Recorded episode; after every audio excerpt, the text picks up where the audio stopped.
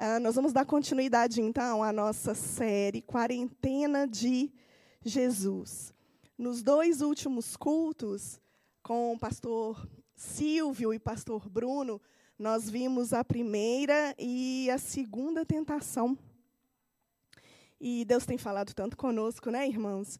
E eu quero relembrar aquilo que nós já vimos para a gente ir para a terceira tentação de Jesus hoje. Então vamos à leitura. Só que eu queria que nós lêssemos também uh, o capítulo 3, os versículos 16 e 17. Então vamos lá.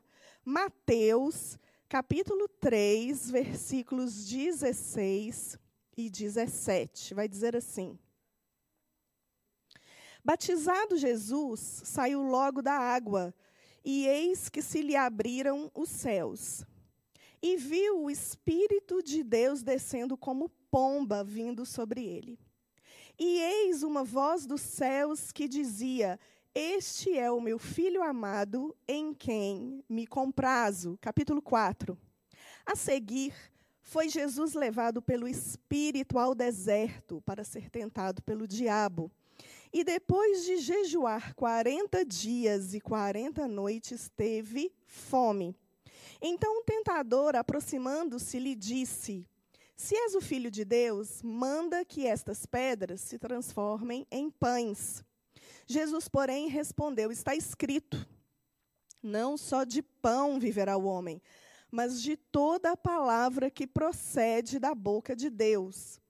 Então o diabo levou a cidade santa, colocou-o sobre o pináculo do templo e lhe disse: se és o filho de Deus, atira-te abaixo, porque está escrito: Aos seus anjos ordenará a teu respeito para que te guardem, e eles te sustentarão nas suas mãos para não tropeçares em alguma pedra. Respondeu-lhe Jesus: Também está escrito: Não tentarás o Senhor teu Deus.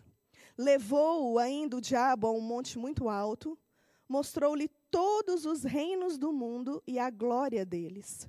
E lhe disse: Tudo isto te darei se prostrado me adorares. Então Jesus lhe ordenou: Retira-te, Satanás, porque está escrito: Ao Senhor teu Deus adorarás, e só a ele darás culto. Com isto, o deixou o diabo, e eis que vieram anjos e o serviram. Vamos orar mais uma vez? Pai, eis a tua palavra. E nós nos submetemos a ela nesse momento. Sabemos da autoridade da tua palavra e te pedimos, ó Deus, a unção que vem do Senhor, a unção que vem do teu espírito, para que a palavra chegue até os meus irmãos com eficácia. Em nome de Jesus, Senhor, fale aquilo que está no teu coração. Que a tua palavra frutifique a 30, 60, 100 por um no nosso coração, Jesus. Nós queremos aprender de Ti, queremos aprender do Teu caráter, aquilo que o Senhor é, e não apenas por conhecimento, mas queremos o discernimento para aprender a aplicar aquilo que estamos vivendo esses dias.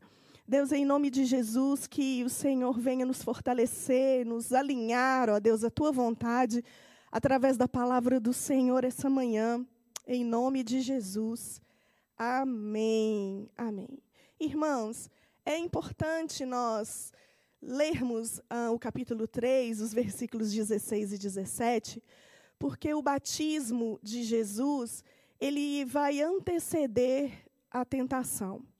Quando ah, a pomba vem e a voz de Deus, né, a voz do Pai, revela que Jesus era o filho amado, não era a primeira vez que o Pai se revelava a Jesus. Jesus sempre foi cônscio da sua filiação. Um exemplo disso é quando Jesus tinha 12 anos de idade. A sua família vai para Jerusalém e, na volta, eles perdem Jesus e ficam alguns dias ali procurando. E, quando o acham no templo, Jesus responde: Ué, eu não deveria estar aqui cuidando das coisas de meu pai? Então, durante todo o ministério, toda a vida de Jesus, Jesus teve consciência da sua filiação. Porém, no batismo, houve uma revelação pública. Ali estava João Batista e muito provavelmente outras pessoas que estavam sendo batizadas. E naquele momento é interessante que o próprio João Batista, quando Jesus pede para ser batizado, o próprio João Batista reconhece a filiação de Jesus, dizendo: né, Não, nós estamos em lugar trocado, eu que deveria ser batizado por ti. Então, nesse momento, quando vem a pomba como sinal do Espírito Santo descendo sobre ele e o Pai revelando publicamente quem Jesus era, uh, ele imediatamente, diz a palavra, ele é impelido ao deserto. Isso é tão importante, irmãos, porque saber quem você é e saber que quem te leva para o deserto vai fazer toda a diferença quando você enfrenta essas batalhas na sua vida. O deserto, ele é um lugar onde provas, elas são colocadas diante de você. E por que Jesus teve que ser testado, teve que ser provado? Jesus, ele filho de Deus, ele vai fazer com que a falha de Adão no Éden seja redimida para nós. Porque quando Adão ele falha no teste no Éden, entra o pecado no mundo. E quando o pecado entra no mundo, o diabo, como príncipe deste mundo, atua nos filhos da desobediência.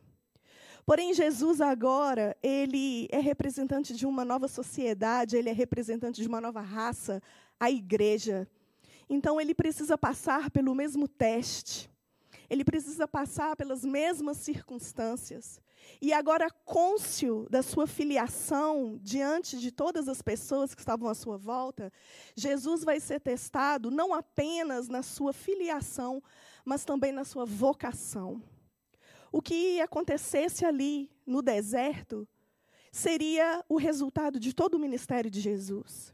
Se Jesus falhasse em algum ponto, em alguma área daquela tentação, ele falharia durante o seu ministério terreno. Jesus também, em Hebreus, no capítulo 2, eu gostaria muito que você abrisse comigo, marca aí Mateus 4, e abre, por favor, em Hebreus, capítulo 2, versículos 17 e 18, vai dizer assim: Por isso mesmo, convinha que em todas as coisas e tornasse semelhante, se tornasse semelhante aos irmãos, para ser misericordioso e fiel sumo sacerdote, nas coisas referentes a Deus e para fazer propiciação pelos pecados do povo, pois naquilo que ele mesmo sofreu, tendo sido tentado, é poderoso para socorrer os que são tentados. Jesus precisava ser tentado naquilo que nós somos tentados hoje. E ele precisava vencer para que ele fosse o verdadeiro sumo sacerdote, aquele que toma o nosso lugar, aquele que sofre conosco e ele pode nos dar socorro. Olha o capítulo 4 de Hebreus. Capítulo 4, versículo 14 ao 16, vai dizer assim: Tendo, pois, a Jesus, o Filho de Deus, como grande sumo sacerdote, que penetrou os céus, conservemos firme a nossa confissão. Porque não temos sumo sacerdote que não possa compadecer das nossas fraquezas. Antes foi ele tentado em todas as coisas, à nossa semelhança, mas sem pecado. E aí o versículo 16 diz: Acheguemo-nos, portanto, confiadamente junto ao trono da graça, a fim de recebermos misericórdia e acharmos graça para socorro em ocasião oportuna. Olha que coisa maravilhosa. Porque Jesus foi tentado em todas as coisas e porque ele venceu, eu e você podemos nos achegar ao trono da graça, certos de que ali tem socorro. Em Jesus tem socorro, porque ele sabe o que é padecer, ele sabe o que é ser tentado. Isso é maravilhoso. E alguns pontos importantes que nós precisamos lembrar é que Jesus também, além de representar o novo homem, né, o novo Adão, o último Adão, ele também representa Israel como filho de Deus. Israel passou 40 anos no deserto e falhou, falhou como filho, porque ele tentou a Deus no deserto, fazendo exigências, dizendo: por que, que Deus nos tira do Egito, onde lá tinha várias coisas que nós poderíamos comer, e nos traz para o deserto num lugar onde não tem pão, não, nós estamos passando fome, para nos matar aqui no deserto? Então, no, no, na tentação, Jesus vai citar exatamente esse texto em Deuteronômio, quando ele diz: Não tentarás o Senhor teu Deus, que é exatamente na segunda tentação, quando Jesus está dizendo que tentar a Deus era a falha dos filhos de Israel no deserto. Então, Jesus ele precisava vir como homem ele precisava passar pelos mesmos testes que Adão passou, pelos mesmos testes que Israel passou, e ele precisava ser o nosso representante legal. Ele precisava ser o nosso sumo sacerdote. Ele precisava, irmãos, vencer para que eu e você hoje pudéssemos passar por tentações e achar socorro em tempo oportuno. A primeira tentação, ela acontece no deserto, e nós já entendemos que quem leva ao deserto é o próprio Deus, é o próprio Espírito, e é o mesmo Espírito que fala. O Espírito que diz: Tu és o meu filho amado, o mesmo Pai que fala: Tu és o meu filho amado, é o mesmo que leva ao deserto. Irmão, se você não tiver a sua identidade muito firmada em Deus, você não vai conseguir superar não vai conseguir negar as tentações que vêm sobre você. A identidade de filho, ela precisa estar arraigada no seu coração. Porque é importante dizer que alguns teólogos vão dizer isso. Talvez o diabo não estava atacando diretamente a identidade de Jesus, mas ele estaria dizendo: o se, se és filho de Deus, talvez um, um, contexto original seria: já que você é filho de Deus.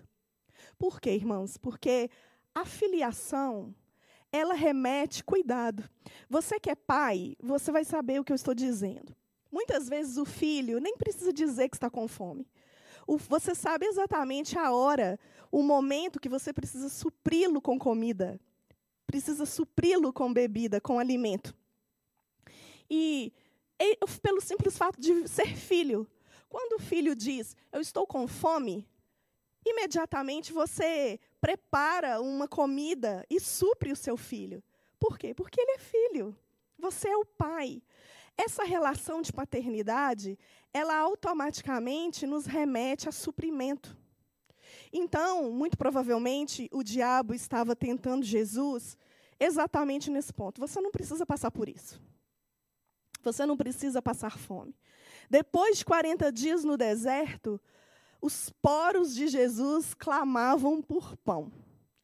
E o diabo vem tentá-lo na necessidade física, dizendo: você pode transformar essas pedras em pães. E Jesus tinha esse poder por ser filho. Então o diabo vem exatamente dizer isso. Olha, você não é filho? Então você pode fazer isso, você não precisa já passaram 40 dias? Já passaram? Então você pode se suprir. O que estava em jogo, irmãos, era se Jesus ele seria fiel à obediência de filho. Porque quem supre é o Pai. Se nós usarmos os nossos dons de filho, se nós usarmos o que nós somos em Deus para suprimento próprio, está errado. Quem nos supre é Deus. A palavra diz que eu nunca vi um justo mendigar o pão. Porque o Senhor é quem nos sustenta. O Senhor é aquele que nos, nos traz o alimento. O El Shaddai, aquele que amamenta. Por isso, a que, nossa questão de filiação ela tem que estar firmada, porque muitas vezes nós vamos passar pelo deserto. E muitas vezes vai faltar alguma coisa na sua vida. A nossa caminhada de deserto, ela não dura apenas 40 dias físicos aqui na terra. O nosso tempo de deserto dura até o dia em que nós formos para a glória. até o nosso último suspiro, nós seremos tentados aqui nessa terra. E algo que o diabo sempre coloca em jogo é a nossa filiação em Deus. Por isso, quantas vezes eu e você já ouvimos esse sussurro? Você não precisa passar por isso. Você não precisa vivenciar isso. Tem promessas. Tem promessas de suprimento para você. Tem promessas de, de que você pode uh, resolver esse problema imediatamente e não esperar o suprimento do Pai. A vontade de Deus era que o próprio Deus o suprisse. Tanto que no versículo 11 nós vemos dizendo: Com isto deixou o diabo, e eis que vieram anjos e o serviram. Não foi depois que Jesus venceu e Deus disse: Ok, Jesus, agora você pode transformar esses, essas pedras em pães. Não. Foi o próprio Deus quem levou os anjos ali para supri-lo, assim como fez também com Elias na caverna. Talvez você hoje esteja num momento onde você precisa ser suprido de alguma forma. Talvez você esteja sentindo muita necessidade física. E talvez não seja apenas uma fome física de pão. Talvez sejam outras questões de necessidade que estão vindo à sua porta. Você tem que entender que o filho espera o suprimento do pai é quando ele deseja, é quando é o tempo do propósito. A Bíblia diz em Eclesiastes 3:1, há tempo para todo propósito debaixo do céu. Talvez o tempo de hoje, irmãos, é o tempo que você está no tempo de espera do suprimento de Deus na sua vida. Não crie atalhos, e é exatamente o segunda, a segunda tentação de Jesus. O diabo, então, vai levá-lo ao pináculo do templo. E o lugar muda, não é mais o deserto, mas é o templo, é dentro do templo, o lugar mais alto, aonde os fariseus, aonde os religiosos estavam ali. E a sugestão do diabo é: atira-te daqui abaixo, porque está escrito. Ele vai citar o Salmo 91. Ele vai dizer: se você se jogar daqui, Deus vai mandar os anjos para que você não tropece em nenhuma pedra. Qual era a sugestão? Qual era a tentação? Atalho. Por quê? Porque Jesus sabia muito bem que durante o seu ministério ele sofreria muita rejeição. Ele sofreria muita oposição. E o diabo ele vai oferecer exatamente isso. Comece o seu ministério sendo reconhecido. Porque uma pessoa que pule do pináculo do templo, hum, com certeza morreria, era suicídio. Mas se essas pessoas verem com os olhos dela que você não morreu, que você não teve um arranhão, com certeza vão olhar para você dizendo: esse só pode ser o filho de Deus. Muitas vezes, irmãos, nós criamos situações, criamos atalhos, fazemos projetos e damos início a projetos e depois convidamos a Deus para que Ele nos exalte. Nós convidamos a Deus para que entre em cena, não para que Ele seja exaltado, mas para que as pessoas nos reconheçam como filho de Deus. Uau, como essa pessoa é espiritual. Você viu como Deus agiu na vida dela? Como Deus agiu na vida dele? O, a tentação era não passar pela rejeição dos fariseus, pelos questionamentos. A rejeição era começar do início. E muitas vezes nós temos preguiça do início, porque dá trabalho. Nós queremos ah, que os atalhos sejam uma forma mais fácil, que venha o reconhecimento. Você já reparou que durante esse tempo de pandemia, né, nessa, nessa quarentena, tem muitas vozes hoje, todo mundo quer ser ouvido.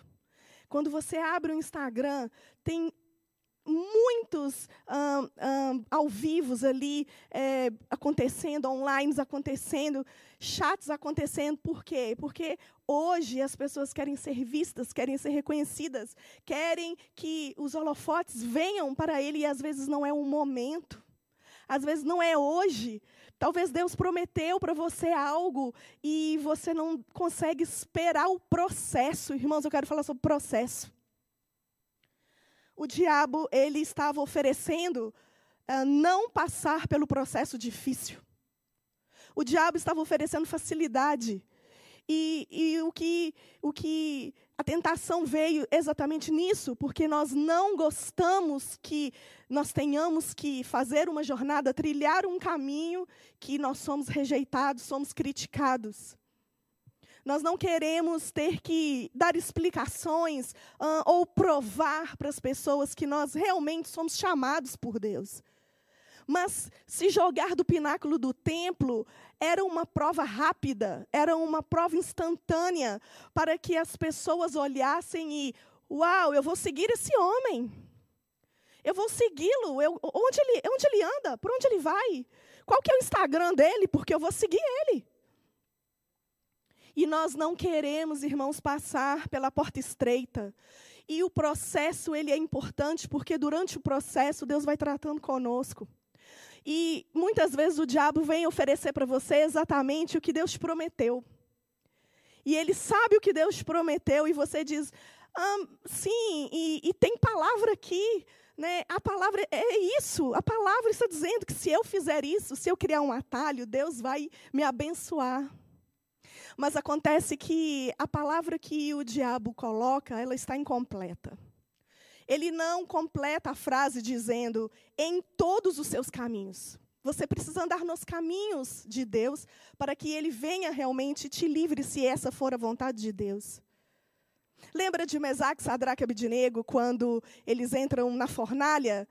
É, é, eles dizem: Olha, rei, se for da vontade de Deus que ele nos livre, ele vai nos livrar, mas se não for da vontade dele, ele vai continuar sendo Deus. E às vezes a gente cria fornalhas, a gente cria situações para que a gente exija que Deus venha e a gente ainda cita trechos da Bíblia dizendo: o Senhor prometeu. E nós não ah, reconhecemos a soberania daquele que faz a promessa, porque ele faz do jeito dele, na hora dele, como ele quer, do jeito que ele quer e não da nossa forma. E a gente precisa sair desse sistema religioso de achar que o nosso Deus está dentro de uma caixinha que nós controlamos as ações dele. O diabo fez isso com Eva. Lá no Éden, ele começa a puxar assunto com Eva, dizendo: Não é verdade que Deus falou que não pode comer de nenhum fruto aqui do jardim?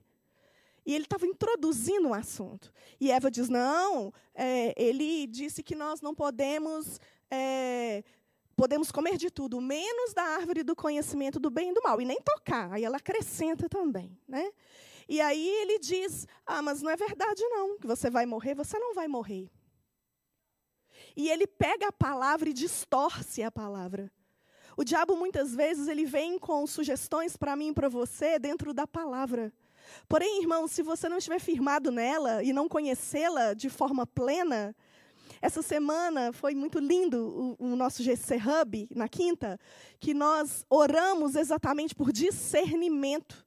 Não adianta você conhecer simplesmente a letra, você precisa do discernimento do espírito para que você entenda a aplicação certa, no momento certo, da hora certa, que a palavra está no contexto dela. O diabo sempre vai trazer a palavra fora do contexto.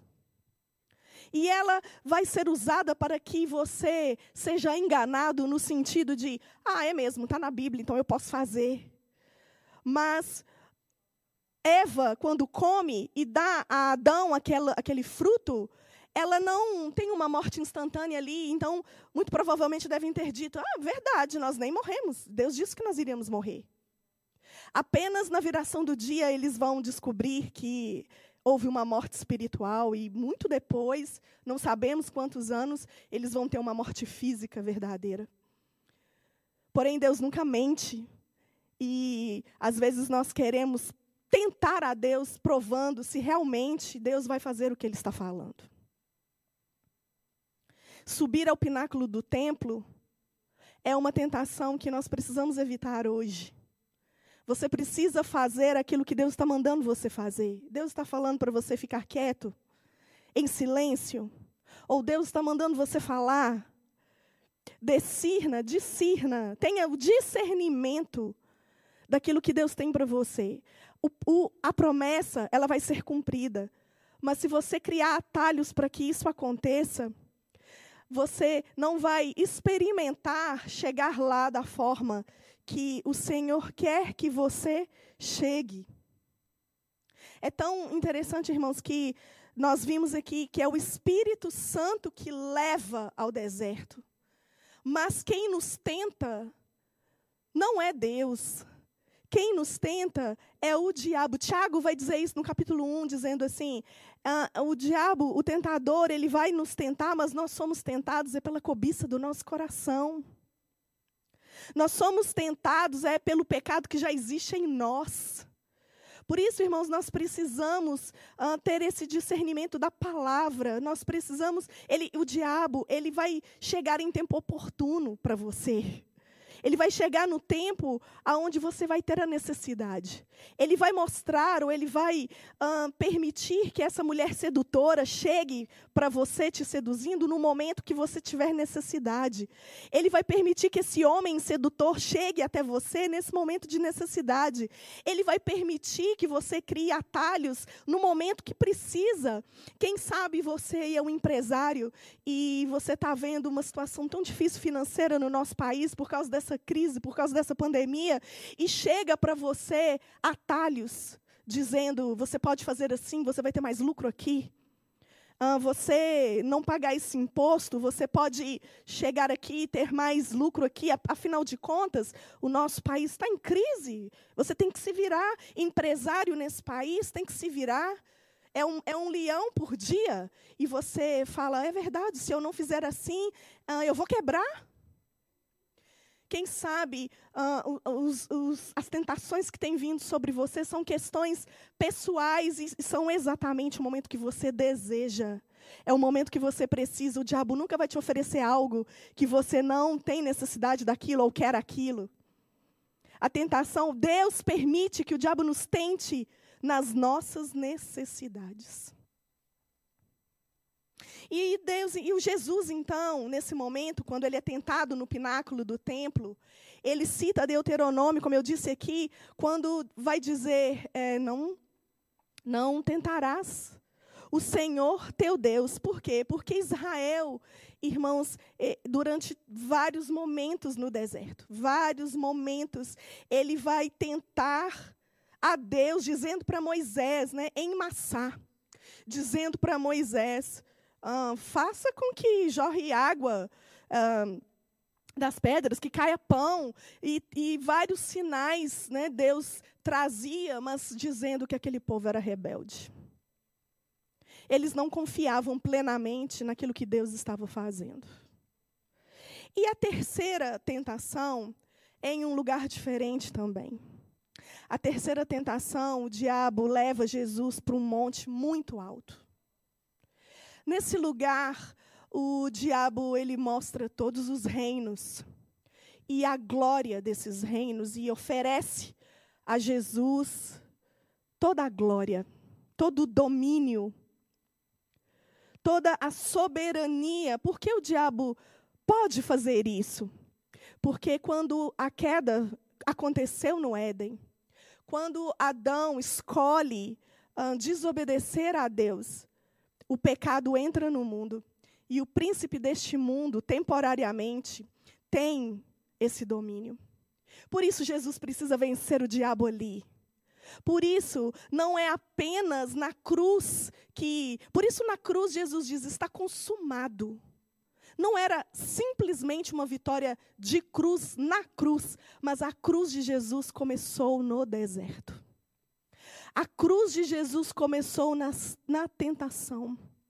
Foi de frente, cara a cara com o diabo, naqueles 40 dias, que iniciou a vitória da cruz. A cruz também foi um processo. Então, uh, Jesus, ele vê aquilo E é uma promessa, porque o que, qual que é o objetivo de Jesus encarnar como homem nessa terra? É tomar as chaves das mãos do diabo, não é isso? Ele vai retomar para si o poder, o senhorio, o domínio sobre todas as coisas, para que todo joelho se dobre diante dele. Era algo já prometido, era algo certo. Porém, o diabo, ele está oferecendo para Jesus de uma forma sem dor. Ele está oferecendo isso para Jesus de uma forma sem cruz. Ele está dizendo: Olha, Jesus, o Pai, ele vai te dar tudo isso, mas você vai ter que sofrer. Você vai sofrer uma rejeição muito grande, você vai ser traído e você vai passar a morte mais dolorosa que poderia existir, que é a morte de cruz. O Pai, o Pai bondoso, o Pai amoroso vai te dar com dor. Mas eu, Jesus, estou te dando de forma fácil e indolor. Só tem uma coisinha que você precisa fazer. Você precisa me adorar. E era exatamente isso que Lúcifer desejou uh, quando ele uh, quis ser igual a Deus. Ele não se contenta em ser um príncipe de luz, ele não se contenta em ter a sua glória como anjo, mas ele deseja ser igual a Deus. Ele tentou Eva, dizendo uh, que se ela comesse do fruto do bem e do mal, ela seria igual a Deus. E muitas vezes, irmãos, esse é o nosso desejo também. Porque ser igual a Deus vai tirar das minhas costas o peso de ter que depender dele. E aí eu posso fazer as coisas do meu jeito, na minha hora e sem dor. Então, uh, o diabo está fazendo isso. Ele está dizendo assim: Olha, Jesus, vamos, vamos encurtar a conversa? Vamos fazer o seguinte: eu te dou, né, eu te devolvo a glória, a soberania, o poder. Você não precisa passar pela cruz. E você me adora, ajoelha e prostra e me adora. E eu quero trazer para nós essa manhã, ou o momento que você estiver ouvindo esse vídeo, irmãos, Quantas vezes nós temos dado ao inimigo os nossos princípios de que nós adoramos apenas um único Deus? Nós entregamos ao diabo a nossa adoração, porque nós não queremos, mais uma vez, passar pelo processo de tudo aquilo que Deus tem para a nossa vida. Nós queremos um cristianismo sem cruz. Nós queremos um cristianismo sem rejeição. E Jesus, então, mais uma vez, ele vai dizer, né, retira-te, Satanás. A único Deus adorarás e prestarás culto. É como se essa fosse a gota d'água né, para Jesus. Ele diz, não, agora não, agora você vai sair da minha presença. Agora você foi longe demais. Eu sou filho de Deus, eu sei quem eu sou. Eu sei o plano, o propósito, a vocação que eu tenho. E essa vocação é cruz. Essa vocação é cruz. E se nós somos filhos de Deus, irmãos, co-herdeiros com Cristo, a nossa vocação também tem uma cruz para carregar. Durante a nossa jornada nessa terra, nós temos sofrimento a vivenciar, nós temos escassez para vivenciar, nós temos muitas renúncias para acontecer. E eu vou dizer uma coisa para você: lugar de filho de Deus é no altar. E altar é lugar de sacrifício. E então Jesus um, diz para Satanás para se retirar.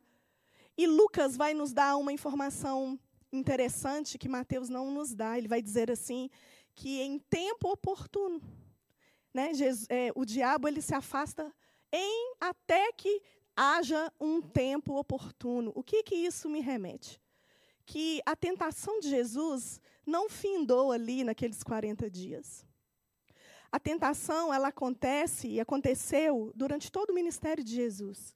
Vamos dar exemplos. Quantas vezes Jesus teve ah, pessoas que diziam para ele comer. Né, os discípulos disseram para ele, estava no caminho de Samaria, e os discípulos, Jesus, você precisa comer, você tem que parar. E ele falou: A minha comida consiste em fazer a vontade do Pai. E muitas vezes a gente é igual aquele povo, né, que vê a multiplicação de pães e peixes e quer o tempo todo que Jesus fique multiplicando pães e peixes para nós, nos suprindo é, durante todo o tempo. E Jesus mesmo, ele, ele entende que a comida dele não é simplesmente uma comida física. Ele não, não é tentado a, a, simplesmente parar a obra no momento que não era para parar, para comer, para se autossustentar. Quantas vezes ah, várias pessoas, os fariseus, pediam sinais para Jesus, dizendo: se és filho de Deus, é, faz que chova pão de novo. Ou então, e Jesus respondia assim: eu não vou dar nenhum sinal para vocês a não ser o sinal de Jonas. Jesus ele podia fazer vários sinais para ser reconhecido pelos homens, para evitar a fadiga de ter opositores. E Jesus ele não usa do seu dom para se autopromover, né, para ser reconhecido. Os dons que você vê Jesus atuando nos evangelhos é trazendo cura. Os dons que você vê Jesus atuando é livrando, libertando pessoas cativas, oprimidas do diabo, é, ressuscitando mortos. E você não vê Jesus em momento algum se elevando por ser o filho de Deus e dizendo: me respeita, quem você pensa que eu sou? Eu sou filho de Deus? Não, o tempo todo Jesus usa os dons de filho, né, que o Espírito Santo concede para o reino. E isso traz remete a nós como nós estamos usando os nossos dons, irmãos, para nosso próprio benefício. E também ah, na cruz, quando ah, ele está ali na última ceia e o Pedro diz: Não, Jesus, você não vai morrer, para de falar isso. E mais uma vez Jesus diz: Arreda-te, Satanás, porque você não cogita das coisas de Deus, mas das coisas dos homens.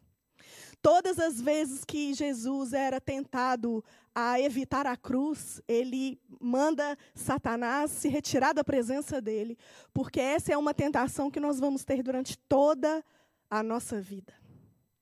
Ter uma vida sem sofrimento é algo que o nosso cérebro está comandado, né, humanamente falando, para evitar. Criar atalhos, criar circunstâncias para que ah, você seja uma pessoa bem-quista, bem vista, é o tempo todo que o nosso cérebro vai querer fazer. Mas Jesus, ele, ele no último momento ali no Getsemane, naquela oração tão dolorosa, momentos antes de ser capturado ali pelos romanos, ele faz uma oração dizendo: Se for, se for da tua vontade, passa de mim este cálice, se não, Senhor, seja feita a tua vontade. Até o último momento, Jesus foi tentado, ele teve medo, ele teve circunstâncias de homem para que o Pai o livrasse da cruz, mas ele coloca essa aflição diante do Pai. Ele não acata o que o diabo diz ou as oportunidades, né? Esse é o teste das oportunidades, irmãos.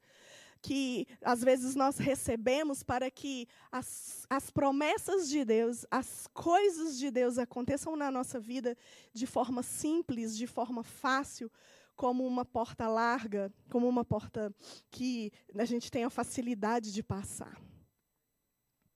Então, uh, Jesus ele entende exatamente que a adoração ela é prestada apenas ao Pai.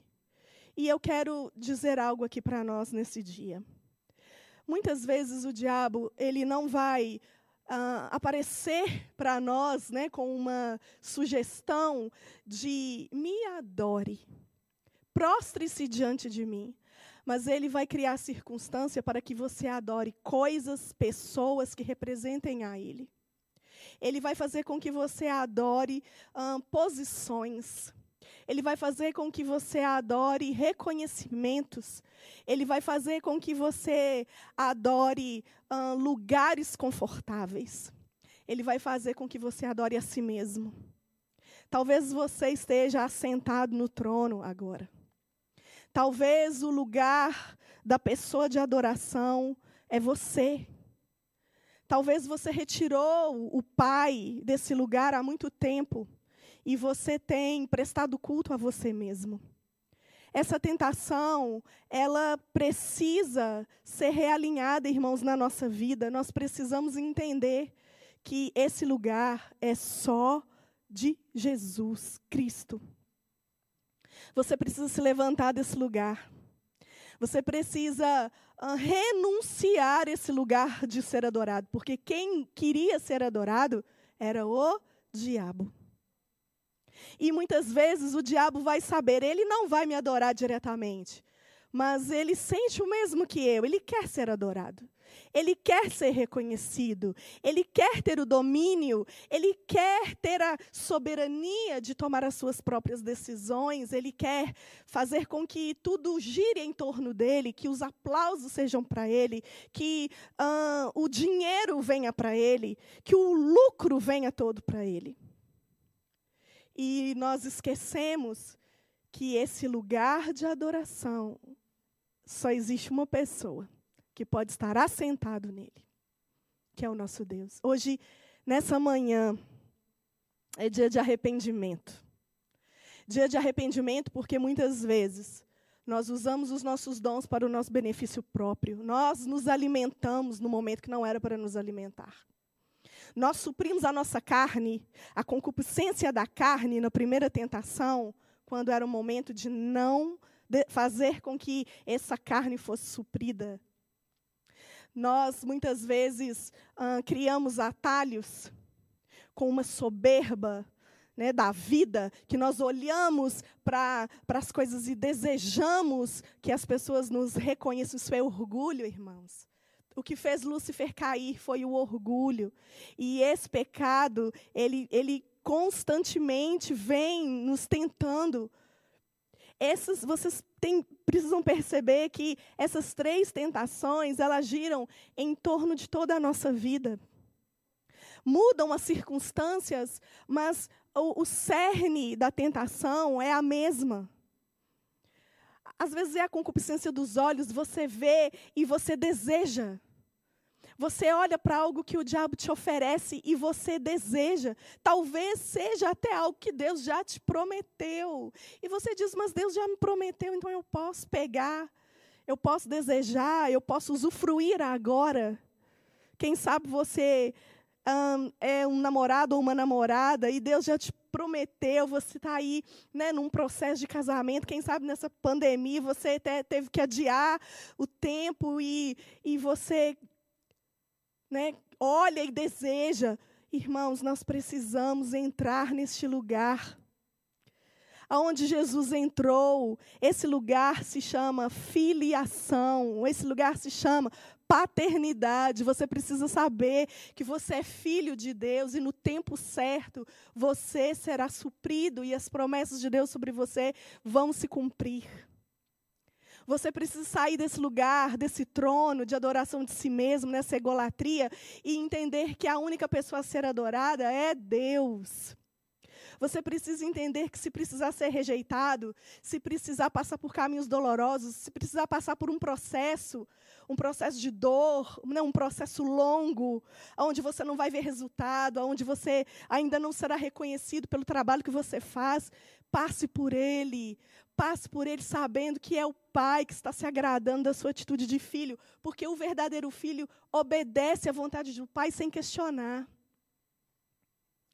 O que o diabo estava fazendo ali, irmãos, era dizer: já que você é filho, já que você é filho, você não precisa passar por isso. Muitas vezes vem essa sugestão no nosso coração. Você é filho, não precisa passar por essa escassez, não precisa passar por essa humilhação, não, não precisa passar por essa cruz. Mas hoje, nessa manhã, o Espírito Santo de Deus nos traz o entendimento de que o filho é disciplinado por Deus. Deuteronômio capítulo 8 vai dizer que o deserto é o lugar que o Senhor nos leva para nos ensinar, para nos disciplinar, para ver o que tem dentro do nosso coração. Tiago já disse, são as cobiças do nosso coração que nos levam a pecar. E eu quero, para fechar essa palavra, eu quero colocar algumas aplicações práticas para mim para você. Eu já falei algumas aqui durante a ministração, mas eu quero firmar alguma delas aqui conosco. A primeira, memorize e vivencie a palavra de Deus. Não adianta apenas ler e conhecer. Ore nos seus grupos pequenos. Essa semana nós vamos ter mais um GC falando sobre as tentações. Eu sugiro a você isso, ore pedindo discernimento na palavra. Não apenas saber que ela existe, mas quando ela deve ser aplicada. O diabo, ele traz a palavra sugestiva para que você a use em tempo que não era para você usá-la naquele momento, se eu posso dizer assim. A palavra ela tem que ser aplicada no seu contexto, na vontade completa de Deus. Segundo ponto, ouça, ouça o Espírito de Deus dizendo quem você é. Quando você sabe quem você é, mesmo na fome, você não vai duvidar de que você tem um pai. Mesmo quando você estiver em uma necessidade muito grande, você não vai dizer, Deus não me ama. Mesmo que você esteja passando por uma luta enorme, numa tentação que você não está aguentando, você vai dizer: Eu tenho um pai, ele me chama de filho amado e ele vai me suprir no tempo certo. Terceiro, tenha o hábito do jejum. Nós perdemos esse hábito, irmãos. Nós precisamos voltar a jejuar, sabe por quê? Quando você jejua, você fala para a sua carne que ela não manda em você. Quando você jejua, vem o desejo, a necessidade, e você vai dizer: fica quietinha, caladinha, você vai ser alimentada no dia certo, na hora certa que nós determinamos diante de Deus. Porque aí, quando a tentação vier, você já está habituado a dizer não para sua carne, porque você é um homem e uma mulher de jejum. A sua carne não é uma carne ah, que diz assim: olha, eu quero e eu exijo e eu quero agora. E aí você não tem força para dizer não para sua carne, porque você não coloca ela no lugar dela. Uma vez eu vi uma pregação sobre Gálatas o pastor estava dizendo sobre a luta né, da carne e do espírito. E ele disse algo interessante, eu nunca mais esqueci. Ele disse assim: Imagine que o espírito é um, um pitbull e a carne é outro pitbull e eles vão lutar. E aí você uh, vai alimentar muito o pitbull carne e não vai alimentar nada o pitbull espírito. Quem você acha que vai ganhar? E aí ele disse: faz o contrário. Alimenta muito o pitbull espírito e não alimenta nada o pitbull carne. Vê quem vai ganhar. É quem você alimenta mais que vence essa batalha. E o jejum é uma enorme arma de guerra em relação às nossas tentações. Volte à prática do jejum. Quarto, você tem que aprender que como filho de Deus, a confiança, ela é essencial. Volte para o lugar da confiança. Volte para o lugar do processo. Muitas vezes nós criamos atalhos e vamos e chega lá na frente, Deus fala assim: "Pode voltar". Volta porque não era o momento nem a forma certa de fazer isso. Por isso nós temos que aprender a confiar, a esperar em Deus. Se Ele quiser nos livrar, Ele nos livra. Se Ele quiser nos dar, Ele nos dá. Se Ele quiser nos elevar, Ele nos eleva. Se Ele quiser te colocar conhecido, Ele coloca. Se Ele quiser fazer sua empresa prosperar, Ele prospera.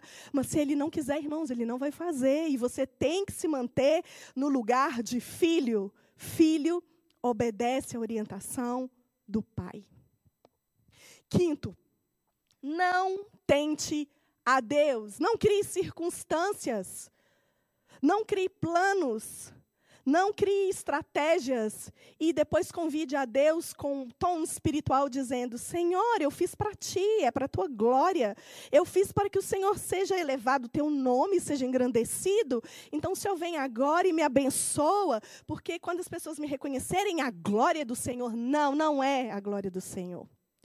Então, quando você for fazer um projeto, escreve esse projeto e oferece a Deus, pergunta: Senhor, o senhor está nisso? Isso aqui vem de ti? Foi o Senhor que colocou isso no meu coração? E quando Deus fala um não, às vezes eu tenho um filho pequeno em casa, eu sei quando é a gente falar um não para o filho. A gente esperneia, a gente revida, a gente fala, eu vou fazer sim. E assim, assim. Não, fala, amém, Senhor. Seja feita a tua vontade. Não tente a Deus colocando o Senhor nos seus projetos para que você seja exaltado. Sexto, quebre os altares de idolatria na sua vida. Quais são? Você pode começar a enumerar eles aí? São seus filhos? É o seu marido, sua esposa? É o seu trabalho? É você mesmo? É o seu carro? O que, que você tem adorado e você pensa que não adora ao diabo? Você não, eu nunca, jamais me ajoelharia diante do inimigo, do tentador e adoraria a ele. Eu só adoro a Deus. Mas é a minha vontade que seja feita. Quebra esse altar hoje. Quebra esse altar de idolatria, irmãos. Refaça um altar colocando pedras que são a fé, a esperança, o amor que você tem no seu coração através do Espírito. Sétimo, achegue-se confiadamente ao trono da graça, que você vai receber socorro em tempo oportuno. Quando você for tentado, quando você se sentir, se sentir, tentado, irmãos, saiba que Jesus passou pelas mesmas tentações e ele venceu todas elas. Em Cristo nós temos um sumo sacerdote perfeito. Ele se achega ao Pai, ele intercede por nós e ele te fortalece para que você possa vencer essa tentação. Sim, é possível vencer. É possível dizer não. É possível dizer arreda-te, Satanás. Arreda-te, sai da minha presença, porque se é a cruz que eu tenho tenho que carregar, é cruz que eu vou, vou carregar. E para fechar, eu quero dizer: nunca se esqueça disso. Jesus, ele venceu as tentações no deserto. Adão, ele pecou em um jardim, num lugar perfeito.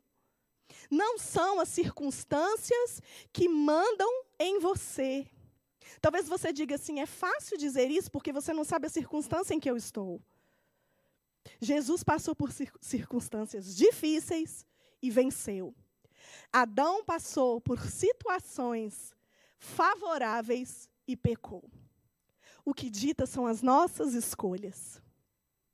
Que nessa manhã, meus irmãos, nós possamos, em nome de Jesus, nos recorrer a Jesus, a Cristo, nosso Senhor, que venceu por nós e pedir socorro em tempo oportuno. Nós queremos nessa manhã orar. Eu quero que você ore comigo. E nós vamos colocar diante do Pai essa realidade. Fala comigo, Espírito Santo, quem eu sou.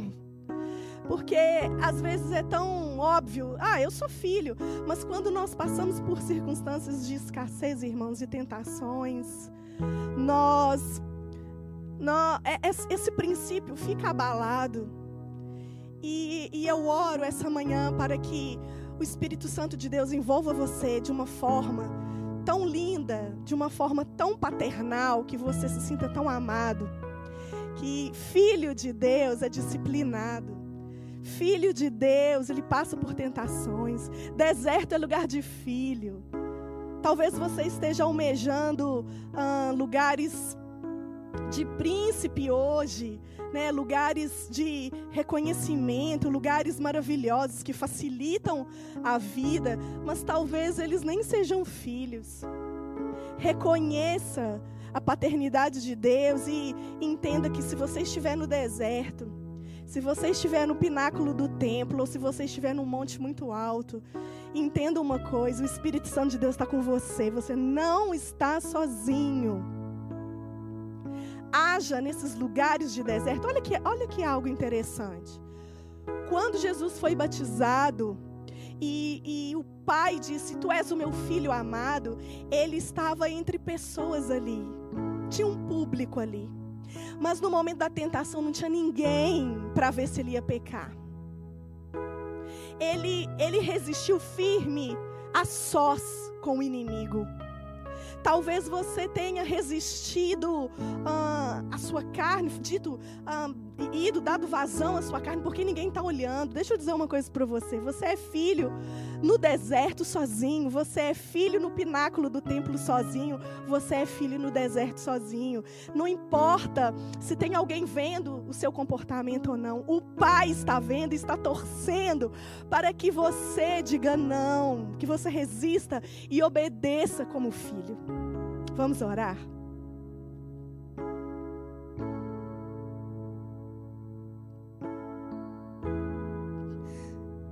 Nós nos arrependemos, Senhor. Queremos te pedir perdão. Porque agimos tantas vezes como uma pessoa que nem conhece o Senhor como Pai. E não queremos ser aquela criança mimada que, quando vai ao deserto, fica esperneando Deus e bate no peito e diz: Não, eu não vou fazer isso. Como exigimos a obediência dos nossos filhos carnais. Assim é o desejo do seu coração que a gente vá à disciplina, vá ao deserto, com o coração certos de que em tempo oportuno o Senhor vai nos livrar, vai nos suprir. Deus, não importa as circunstâncias, essa quarentena que estamos vivendo, a falta que cada um está tendo em casa, só o Senhor conhece, Deus, as limitações que cada um está vivendo durante esses dias. Esse pai de família, Deus, que está desesperado, às vezes não sabe o que fazer. Essa mãe que tem que ter tanta criatividade na cozinha, porque às vezes não tem ali o, o, o necessário. Mas esse tempo, Deus, não, não é sinônimo de falta de amor do Pai.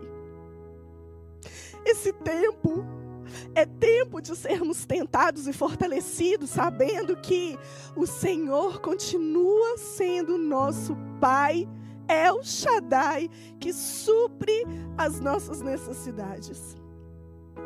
E nós oramos, Deus, dizendo: não importa o desejo que estamos tendo hoje,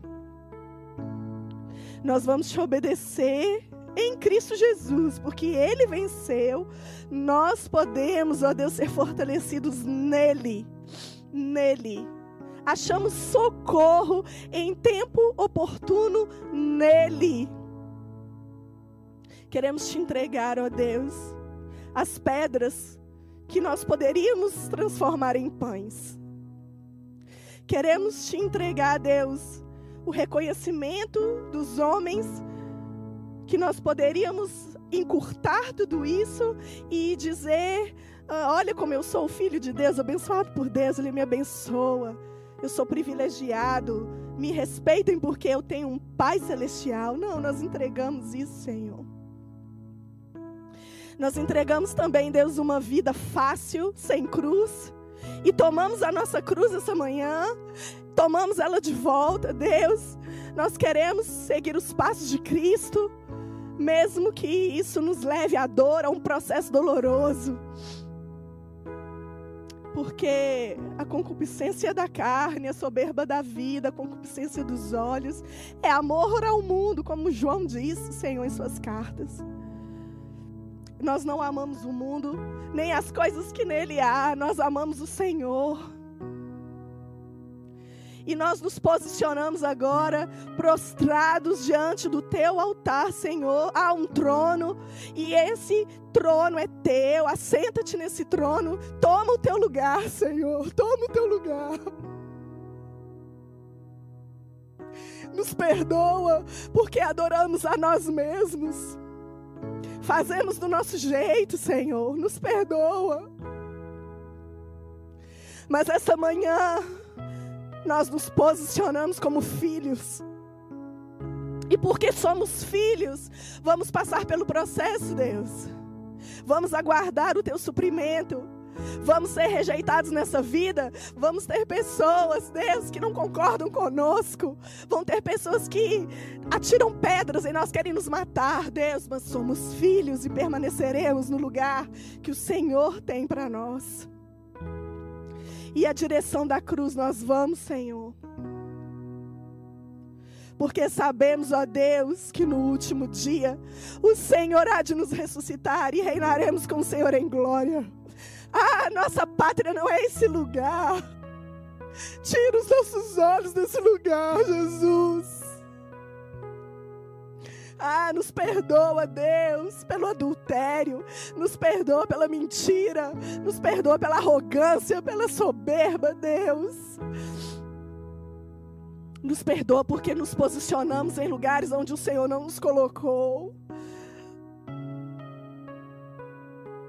Obrigada porque o Senhor essa manhã fala no nosso espírito, tu és o meu filho. Tu és o meu filho amado, em quem me comprazo. Nós recebemos, Deus, no nosso espírito, essa filiação. Olhamos para Ti como nosso Pai que nos ama. E vamos prosseguir essa caminhada, essa jornada no deserto, até que o Senhor nos leve à nossa pátria celestial e lá vamos gozar de uma vida plena, satisfatória com o Senhor. Abençoa os meus irmãos, que o Senhor os fortaleça os dê uma semana de bênção, uma semana de vitórias. Se tem alguém me ouvindo que precisa reconhecê-lo como Deus, como Senhor, Salvador, ah, Espírito Santo de Deus, tu és aquele que convence, aquele que se revela como Pai. Que haja salvação, que haja libertação, Senhor. Se há alguém que me ouve que estava desviado dos teus caminhos, quem sabe somos nós, Deus. Tantos anos na igreja e vivemos como desviados, e essa quarentena veio, Senhor, só para testificar no nosso coração. Às vezes nem falta de estar aqui, a gente sente. Ah, Senhor, nós voltamos para o lugar de filho, Senhor, que ama os teus caminhos que ama a tua casa, que ama a tua obra, que usa os dons para benefício do reino.